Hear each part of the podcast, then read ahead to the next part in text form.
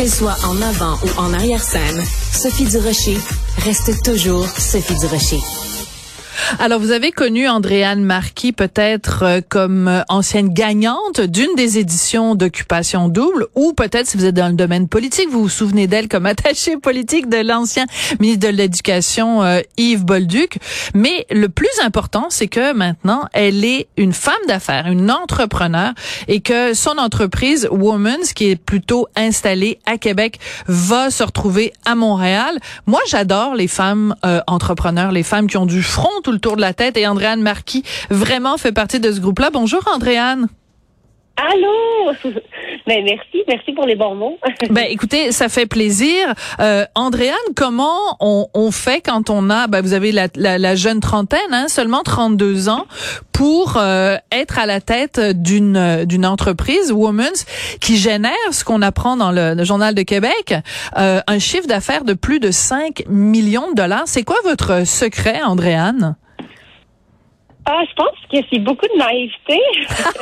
J'adore la réponse. Euh, moi, je me, je me suis pas levée un matin, euh, euh, je me suis pas levée un matin cette en me disant je veux des business, je veux des employés, je veux vraiment pas.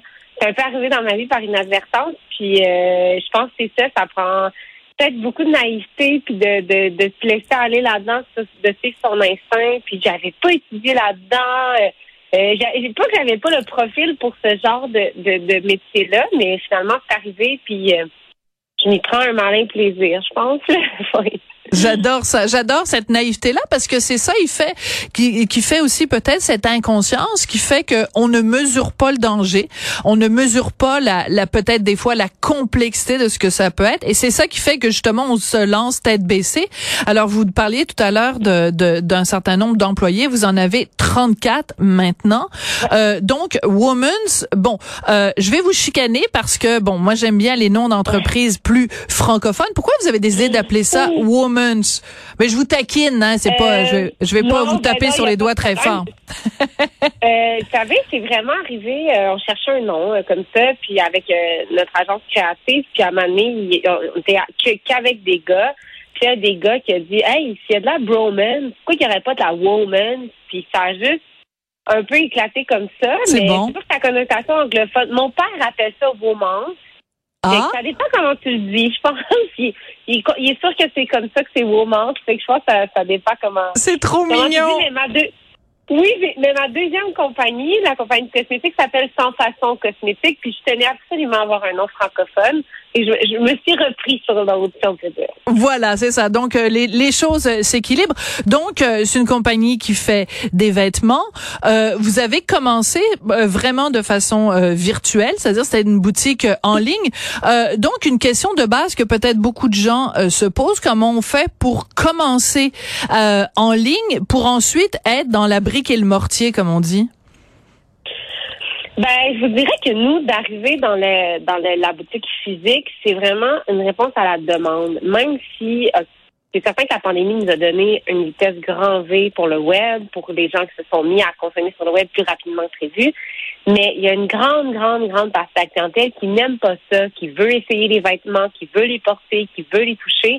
Euh, fait que nous, ça a été vraiment de, de répondre à cette demande-là. Puis, euh, quand on a annoncé, c'est ça, aujourd'hui qu'on arrivait dans le Grand Montréal, euh, cette demande-là, là, puis la réponse, à l'est. Les clientes, ce matin, nous, on, on, demande à nos clientes de choisir où on va à Montréal. Est-ce qu'on va à Brossard? Est-ce qu'on va à Laval? Est-ce qu'on va à Centre-Ville-Montréal? Et depuis ce matin, je pense que juste avant d'entrer en entrevue, j'ai regardé, puis c'est environ 6200 personnes qui ont répondu à choisir la ville où ils iraient.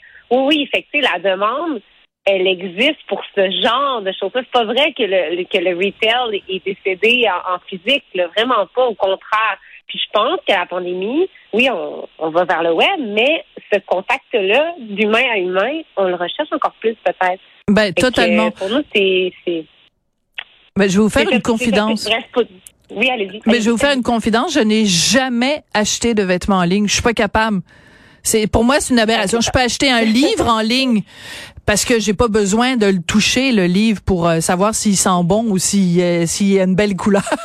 Mais je suis incapable d'acheter des vêtements en ligne. Je sais pas moi est-ce que ça va bien tomber sur ma tête? Ce que ça Alors c'est pour moi c'est super important.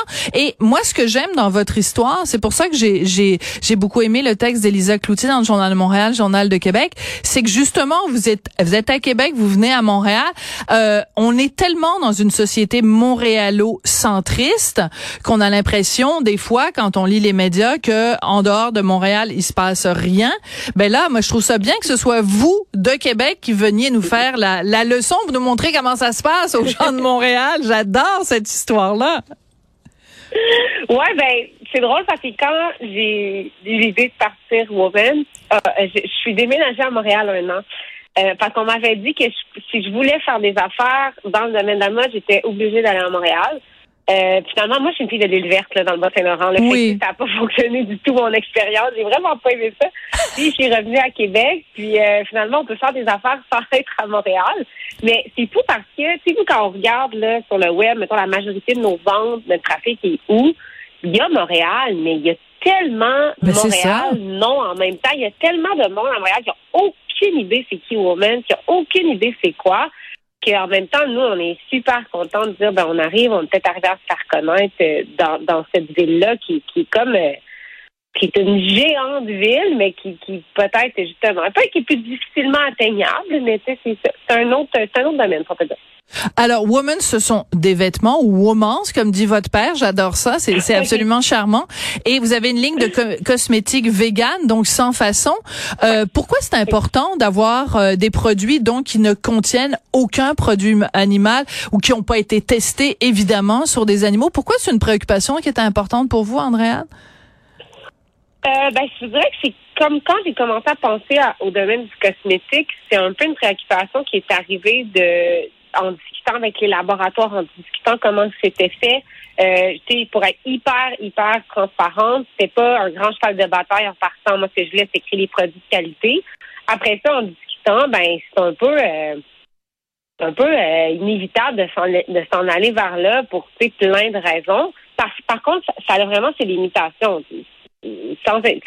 Créer un mascara vegan, c'est pas facile. Pourquoi? c'est que ça a vraiment, ben, c'est vraiment des ingrédients dans justement un mascara, tu sais, que les composants, tu sais, puis là, quand on parle de vegan, là, je vous donne une, idée, on, nous, on va sortir cette année, en 2023, un masque capillaire pour les cheveux, ben, il y avait 0,01% qui venait probablement d'une sorte de miel. Le miel vient de l'abeille. Pour commencer la programmation complète, tu sais, c'est ah. assez complexe. Fait que puis quand on change une formule, on retombe en stabilité pendant trois à six mois. Tu sais, Donc même le miel. Là, j'étais très naïve. Oui, oui, parce que le miel vient de l'abeille. Oui, oui, non, je comprends. mais donc vous êtes, quand on dit vegan, là, c'est vraiment, euh, c'est c'est vegan pur et dur parce que bon, euh, le miel quand même, euh, l'abeille.